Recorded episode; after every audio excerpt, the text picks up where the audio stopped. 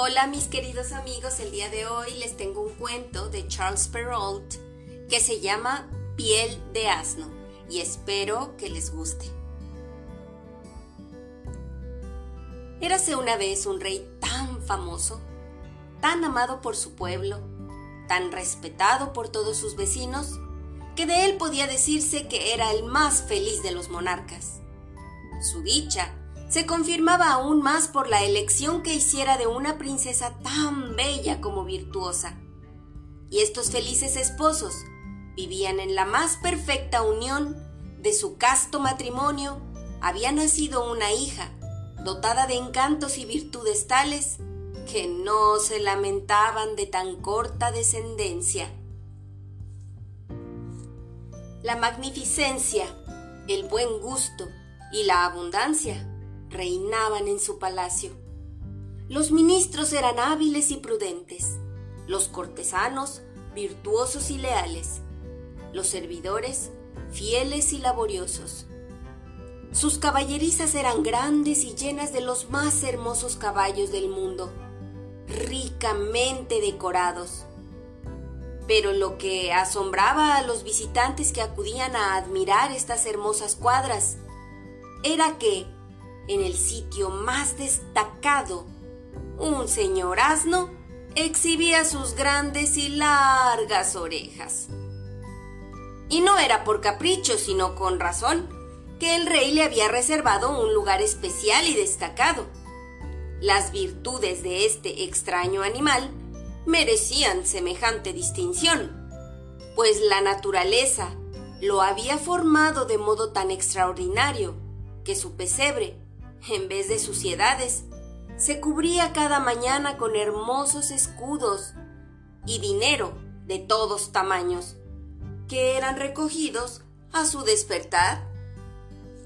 Pues bien, como las vicisitudes de la vida alcanzan tanto a los reyes como a los súbditos, y como siempre, los bienes están mezclados con algunos males, el cielo permitió que la reina fuese aquejada repentinamente de una penosa enfermedad, para la cual, pese a la ciencia y a la habilidad de los médicos, no se pudo encontrar remedio.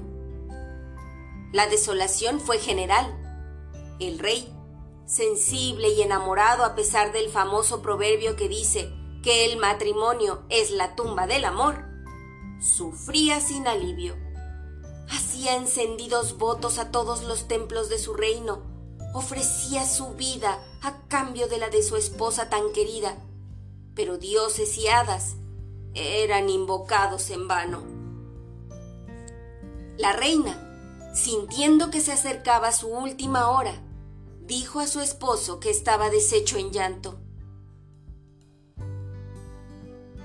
Permíteme, antes de morir, que te exija una cosa. Si quisieras volver a casarte. A estas palabras, el rey, con quejas lastimosas, tomó las manos de su mujer, las bañó de lágrimas y asegurándole que estaba de más hablarle de un segundo matrimonio. No, no, dijo por fin. Mi amada reina, háblame más bien de seguirte.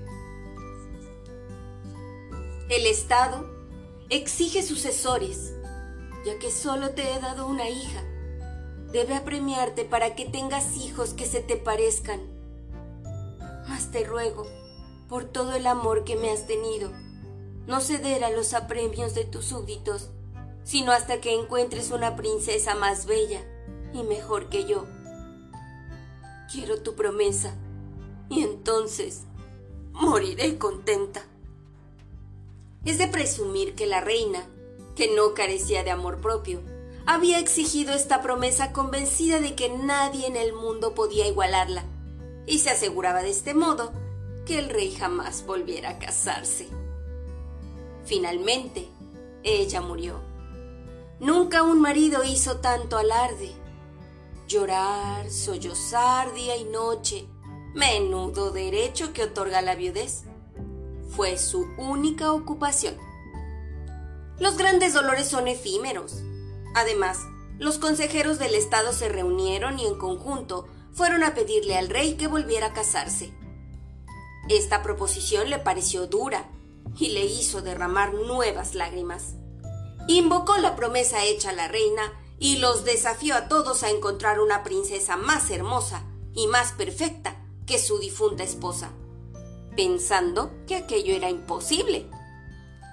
Pero el consejo consideró tal promesa como una cosa muy sencilla y opinó que poco importaba la belleza, con tal de que una reina fuese virtuosa y nada estéril, que el Estado exigía príncipes para su tranquilidad y paz, que, a decir verdad, la princesa tenía todas las cualidades para ser de ella una buena reina, pero era preciso elegirle a un extranjero por esposo, y que entonces o el extranjero se la llevaba con él, o bien, si reinaba con ella, sus hijos no serían considerados del mismo linaje. Y además, no habiendo príncipe de su dinastía, los pueblos vecinos podían provocar guerras que acarrearían la ruina del reino. El rey, movido por estas consideraciones, prometió que lo pensaría. Efectivamente, buscó entre las princesas casaderas cuál podría convenirle. A diario le llevaban retratos atractivos, pero ninguno exhibía los encantos de la difunta reina. De este modo, mm, no tomaba decisión alguna.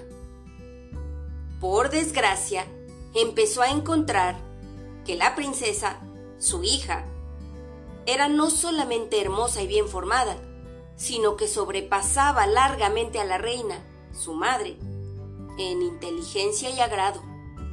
Su juventud, la atrayente frescura de su hermosa piel, inflamó al rey de un modo tan violento que no pudo ocultárselo a la princesa, diciéndole que había resuelto casarse con ella, pues era la única que podía desligarlo de su promesa. La joven princesa llena de virtud y pudor, creyó desfallecer ante esta horrible proposición. Se echó a los pies del rey, su padre, y le suplicó con toda la fuerza de su alma que no la obligara a cometer un crimen semejante. El rey, que estaba empecinado con este descabellado proyecto, había consultado a un anciano mago para tranquilizar la conciencia de la joven princesa.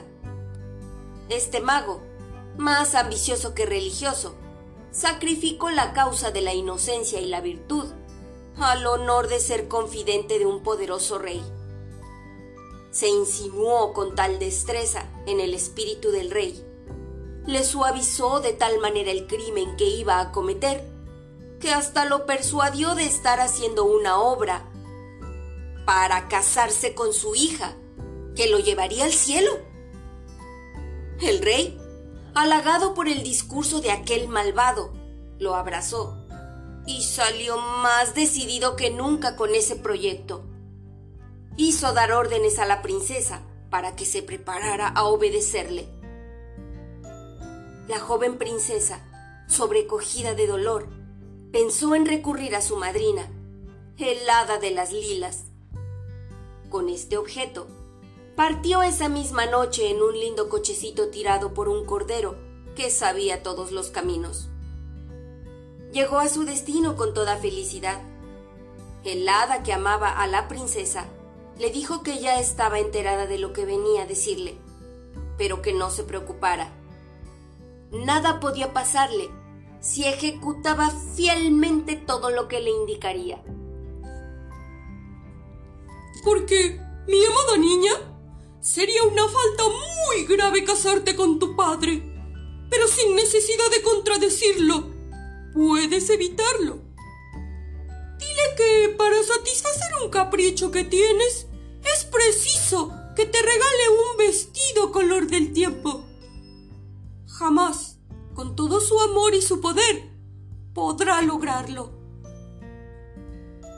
La princesa le dio las gracias a su madrina y a la mañana siguiente le dijo al rey su padre lo que el hada le había aconsejado, y reiteró que no obtendrían de ella consentimiento alguno hasta tener el vestido color del tiempo. El rey, encantado con la esperanza que ella le daba, reunió a los más famosos costureros y les encargó el vestido bajo la condición de que si no eran capaces de realizarlo, los haría ahorcar a todos. No tuvo necesidad de llegar a ese extremo. A los dos días trajeron el tan ansiado traje. El firmamento no es de un azul más bello cuando lo circundan nubes de oro que este hermoso vestido al ser desplegado. La princesa se sintió toda acongojada y no sabía cómo salir del paso. El rey apremiaba la decisión. Hubo que recurrir nuevamente a la madrina, quien, asombrada porque su secreto no había dado resultado, le dijo que tratara de pedir otro vestido del color de la luna. El rey, que nada podía negarle a su hija, mandó buscar a los más diestros artesanos y les encargó, en forma tan apremiante, un vestido del color de la luna, que entre ordenarlo y traerlo no mediaron ni 24 horas. La princesa, más delumbrada por este soberbio traje que por la solicitud de su padre, se afligió desmedidamente cuando estuvo con sus damas y su nodriza. El hada de las lilas, que todo lo sabía, vino en ayuda de la atribulada princesa y le dijo, ¿O me equivoco mucho? ¿O creo que si pides un vestido color del sol, lograremos desalentar al rey tu padre? Pues jamás podrán llegar a confeccionar un vestido así. La infanta estuvo de acuerdo y pidió el vestido. Y el enamorado rey entregó sin pena todos los diamantes y rubíes de su corona para ayudar a esta maravillosa obra, con la orden de no economizar nada para hacer esta prenda semejante al sol. Fue así que cuando el vestido apareció, todos los que lo vieron desplegado tuvieron que cerrar los ojos. Tan deslumbrante era. ¿Cómo se puso la infanta ante esta visión? Jamás se había visto algo tan hermoso y tan artísticamente trabajado. Se sintió confundida y, con el pretexto de que a la vista del traje le habían dolido los ojos, se retiró a su aposento, donde el hada la esperaba, de lo más avergonzada. Fue peor aún, pues al ver el vestido color del sol, se puso roja de ira ¡Oh! Como último recurso, hija mía, amor de tu padre a una terrible prueba. Lo creo muy empecinado con este matrimonio que él cree tan próximo. Pero pienso que quedará un poco aturdido si le haces el pedido que te aconsejo. La piel de ese asno que ama tan apasionadamente y que subvenciona tan generosamente todos sus gastos. ¿Ve? Dejes de decirle que deseas esa piel. La princesa, encantada de encontrar una nueva manera de eludir un matrimonio que detestaba, y pensando que su padre jamás se resignaría a sacrificar su asno, fue a verlo y le expuso su deseo de tener la piel de aquel bello animal aunque extrañado por este capricho, el rey no vaciló en satisfacerlo. El pobre asno fue sacrificado y su piel, galantemente llevada a la princesa, quien no viendo ya ningún otro modo de esquivar su desgracia, iba a caer en la desesperación cuando su madrina acudió. ¿Qué haces, hija mía? dijo viendo a la princesa arrancándose los cabellos y golpeándose sus hermosas mejillas. Este es el momento más hermoso de tu vida. Cúbrete con esta piel. Sal del palacio y parte hasta donde la tierra pueda llevarte. Cuando se sacrifica todo a la virtud, los dioses saben recompensarlo. Parte ahora. Yo me encargo de que todo tu tocador y tu guardarropa te sigan a todas partes. Donde quiera que te detenga, tu cofre conteniendo vestidos, alhajas, seguirá tus pasos bajo tierra. Y he aquí mi varita que te doy. Al golpear con ella el suelo, cuando necesites tu cofre, éste aparecerá ante tus ojos. Mas apresúrate en partir. No tardes más. La princesa abrazó mil veces a su madrina, le rogó que no la abandonara, se revistió con la horrible piel luego de haberle refregado con hollín de la chimenea, y salió de aquel suntuoso palacio sin que nadie la reconociera. La ausencia de la princesa causó gran revuelo. El rey, que había hecho preparar una magnífica fiesta, estaba desesperado e inconsolable. Hizo salir a más de cien guardias y más de mil mosqueteros en busca de su hija, pero el hada, que la protegía, la hacía invisible a los más hábiles rastreos, de modo que al fin hubo que resignarse. Mientras tanto, la princesa caminaba. Llegó lejos, muy lejos, todavía más lejos, en todas partes buscaba un trabajo. Pero, aunque por caridad le dieran de comer, la encontraban tan mugrienta que nadie la tomaba. Andando y andando, entró a una hermosa ciudad, a cuyas puertas había una granja. La granjera necesitaba una sirvienta para lavar la ropa de cocina y limpiar los pavos y las posilgas de los puercos. Esta mujer, viendo a aquella viajera tan sucia, le propuso entrar a servir a su casa, lo que la princesa aceptó con gusto. Tan cansada estaba de todo lo que había caminado. La pusieron en un rincón apartado de la cocina. Durante los primeros días fue el blanco de las groseras bromas de la servidumbre. Así era la repugnancia que inspiraba su piel de asno. Al fin se acostumbraron.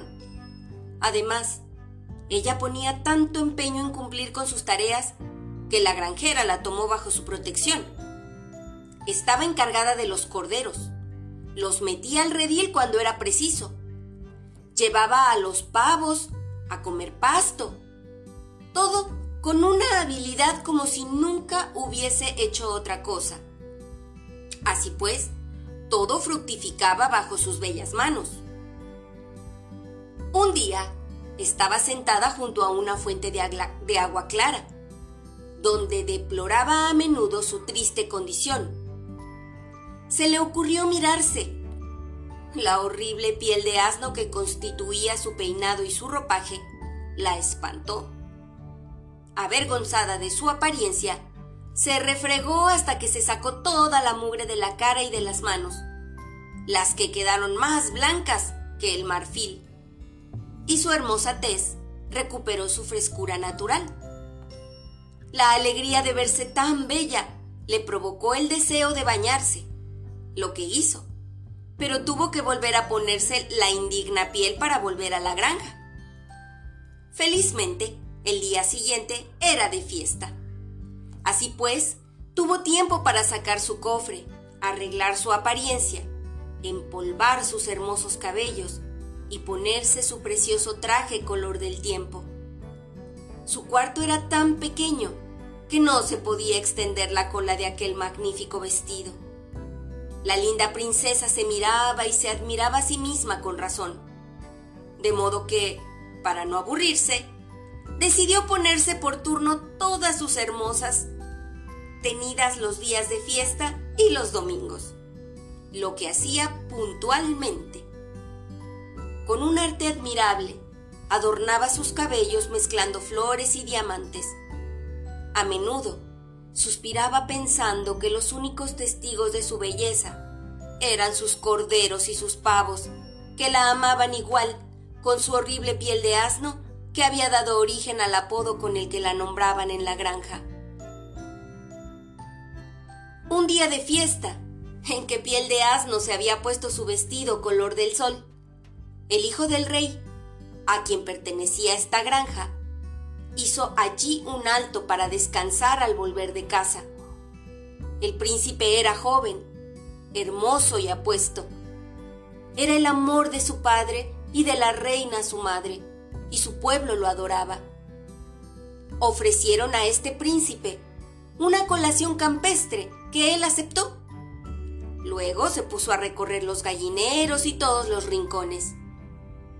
Yendo así, de un lugar a otro, entró por un callejón sombrío al fondo del cual vio una puerta cerrada.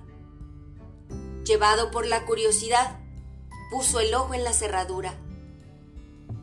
Pero ¿qué le pasó al divisar a una princesa tan bella y ricamente vestida que por su aspecto noble y modesto, él la tomó por una diosa? El ímpetu del sentimiento que lo embargó en ese momento lo habría llevado a forzar la puerta, a no mediar el respeto que le inspirara esta persona maravillosa. Tuvo que hacer un esfuerzo para regresar por ese callejón oscuro y sombrío, pero lo hizo para averiguar quién vivía en ese pequeño cuartito. Le dijeron que era una sirvienta que se llamaba piel de asno, a causa de la piel con que se vestía, y que era tan mugrienta y sucia que nadie la miraba ni le hablaba, y que la habían tomado por lástima para que cuidara los corderos y los pavos. El príncipe no satisfecho con estas referencias, se dio cuenta de que estas gentes rudas no sabían nada más y que era inútil hacerles más preguntas. Volvió al palacio del rey, su padre, indeciblemente enamorado, teniendo constantemente ante sus ojos la imagen de esta diosa que había visto por el ojo de la cerradura. Se lamentó de no haber golpeado a la puerta y decidió que no dejaría de hacerlo la próxima vez. Pero la agitación de su sangre, causada por el ardor de su amor, le provocó esa misma noche una fiebre tan terrible que pronto decayó hasta el más grave extremo. La reina, su madre, que tenía este único hijo, se desesperaba al ver que todos los remedios eran inútiles. En vano prometía las más suntuosas recompensas a los médicos. Estos empleaban todas sus artes, pero nada mejoraba al príncipe. Finalmente, adivinaron que un sufrimiento mortal era la causa de todo este daño. Se lo dijeron a la reina, quien llena de ternura por su hijo, fue a suplicarle que contara la causa de su mal. Y aunque se tratara de que le cediera la corona, el rey, su padre, bajaría de su trono sin pena para hacerlo subir a él que si deseaba a alguna princesa, aunque se estuviera en guerra con el rey y su padre, habría habido justos motivos de agravio. No importaba. Ellos sacrificarían todo para darle lo que deseaba, pero le suplicaba que no se dejara morir, puesto que de su vida dependía la de sus padres. La reina terminó este conmovedor discurso no sin antes derramar un torrente de lágrimas sobre el rostro de su hijo. Señora, le dijo por fin el príncipe con una voz muy débil, no soy tan desnaturalizado como para desear la corona de mi padre. Quiera el cielo que él viva largos años y me acepte durante mucho tiempo como el más respetuoso y fiel de sus súbditos. En cuanto a las princesas que me ofreces, aún no he pensado en casarme, y bien sabes que, sumiso como soy a sus voluntades, los obedeceré siempre, a cualquier precio. Ah, hijo mío, repuso la reina, ningún precio es muy alto para salvarte la vida. Mas, querido hijo, salva la mía y la del rey tu padre diciéndome lo que deseas, y ten la plena seguridad que te será acordado. Pues bien, señora, dijo él, si tengo que descubrirte mi pensamiento, te obedeceré. Me sentiría un criminal si pongo en peligro dos cabezas que me son tan queridas. Sí, madre. Deseo que piel de asno me haga una torta, y tan pronto como esté hecha, me la traigan. La reina, sorprendida ante este extraño nombre, preguntó quién era piel de asno. Es, señora, replicó uno de sus oficiales que por casualidad había visto a esa niña. La sabandija más vil después del lobo. Una mugrienta que vive en la granja de usted y que cuida sus pavos. No importa, dijo la reina. Mi hijo, al volver de casa, ha probado tal vez su pastelería. Es una fantasía de enfermo. En una palabra, quiero que piel de asno, puesto que de piel de asno se trata, le haga ahora mismo una torta. Corrieron a la granja y llamaron a piel de asno para ordenarle que hiciera con el mayor esmero una torta para el príncipe. Algunos autores sostienen que piel de asno, cuando el príncipe había puesto sus ojos en la cerradura, con los suyos, lo había visto, y que enseguida, mirando por su ventanuco, había mirado a aquel príncipe tan joven, tan hermoso y bien plantado, que no había podido olvidar su imagen, y que a menudo ese recuerdo le arrancaba suspiros. Como sea, si Piel de Asno lo vio o había oído decir de él muchos elogios, encantada de hallar una forma para darse a conocer, se encerró en su cuartucho, se sacó su fea piel, se lavó manos y rostro, peinó sus rubios cabellos, se puso un corcelet de plata brillante, una falda igual, y se puso a hacer la torta tan apetecida. Usó la más pura harina, huevos y mantequilla fresca, mientras trabajaba, ya fuera adrede o de otra manera. Un anillo que llevaba en el dedo cayó dentro de la masa y se mezcló con ella. Cuando la torta estuvo cocida, se colocó su horrible piel y fue a entregar la torta al oficial, a quien le preguntó por el príncipe. Pero este hombre, sin dignarse a contestar, corrió donde el príncipe a llevarle la torta. El príncipe la arrebla... La arrebató de manos de aquel hombre y se la comió con tal avidez que los médicos presentes no dejaron de pensar que este furor no era buen signo. En efecto, el príncipe casi se ahogó con el anillo que encontró en uno de los pedazos, pero se lo sacó diestramente de la boca, y el ardor con que devoraba la torta se calmó.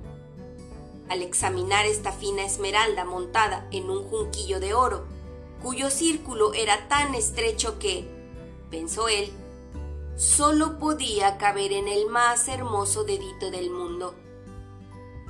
Besó mil veces el anillo, lo puso bajo sus almohadas y lo sacaba cada vez que sentía que nadie lo observaba.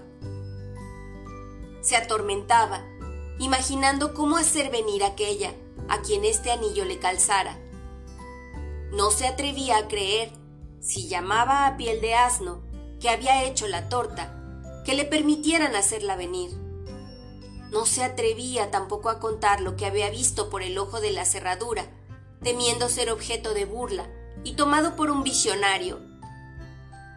Acosado por todos esos pensamientos simultáneos, la fiebre volvió a aparecer con fuerza.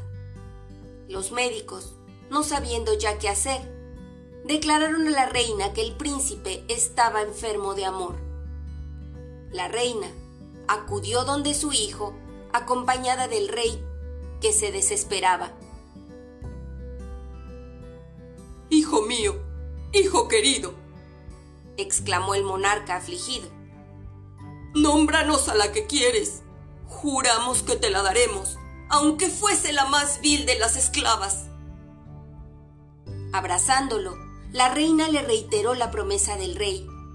El príncipe, enternecido por las lágrimas y caricias de los autores de sus días, les dijo, Padre y Madre míos, no me propongo hacer una alianza que les disguste, y en prueba de esta verdad, añadió, sacando la esmeralda que escondía bajo la cabecera, me casaré con aquella a quien le venga este anillo, y no parece que la que tenga este precioso dedo sea una campesina ordinaria.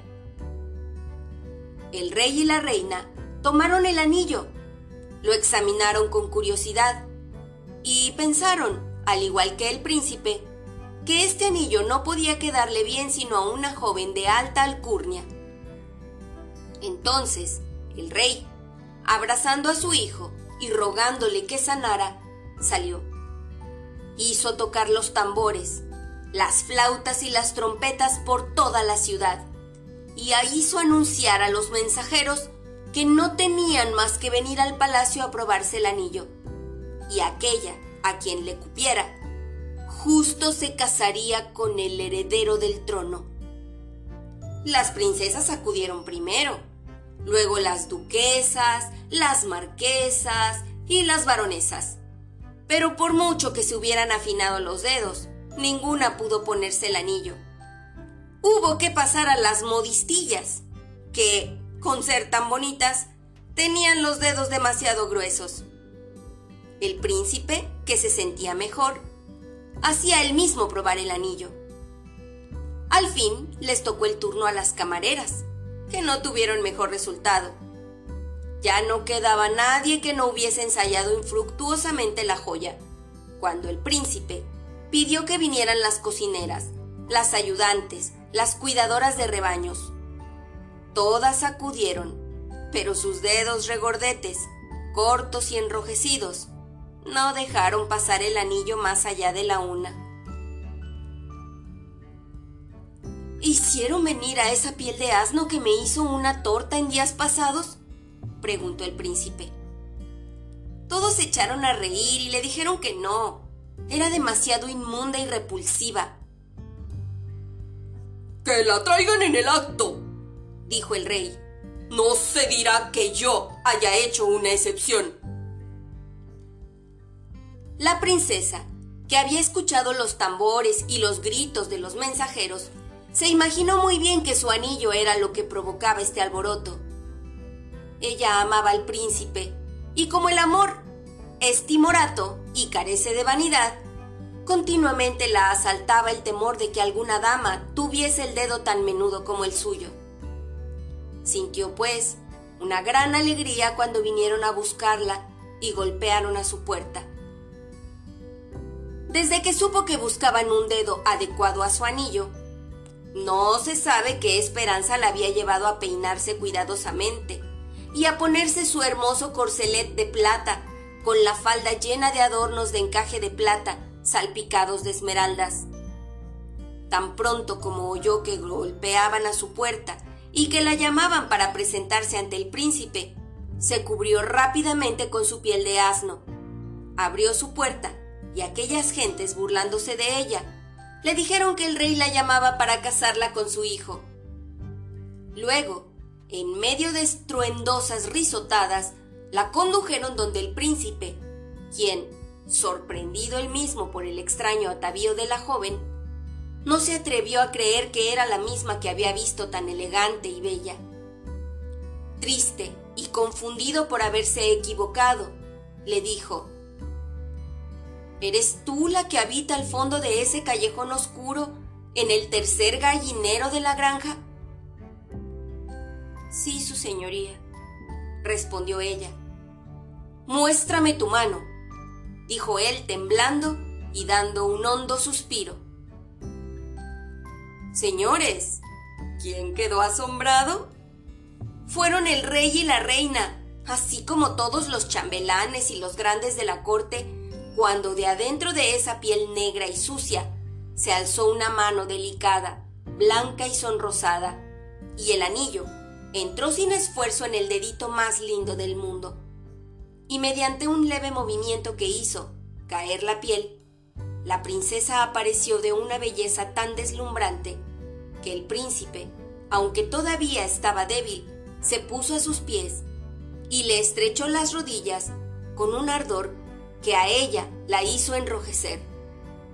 Pero casi no se dieron cuenta, pues el rey y la reina fueron a abrazar a la princesa, pidiéndole si quería casarse con su hijo.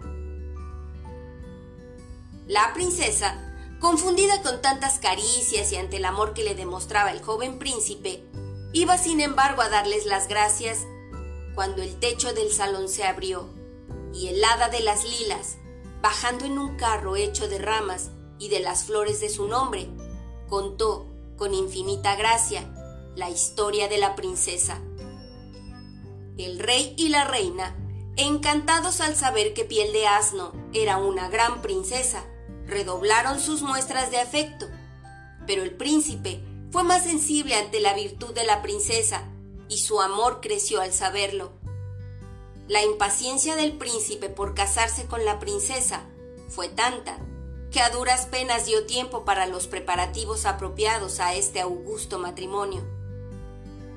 El rey y la reina, que estaban locos con su nuera, le hacían mil cariños y siempre la tenían abrazada. Ella había declarado que no podía casarse con el príncipe sin el consentimiento del rey su padre. De modo que fue el primero a quien le enviaron una invitación, sin decirle quién era la novia.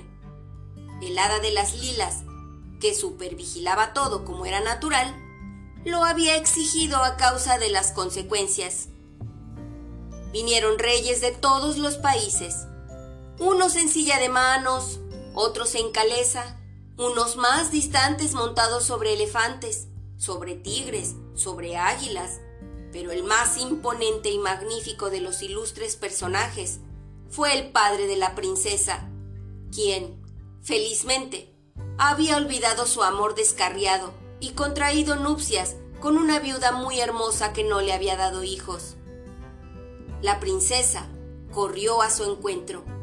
Él la reconoció en el acto y la abrazó con una gran ternura antes de que ella tuviera tiempo de echarse a sus pies.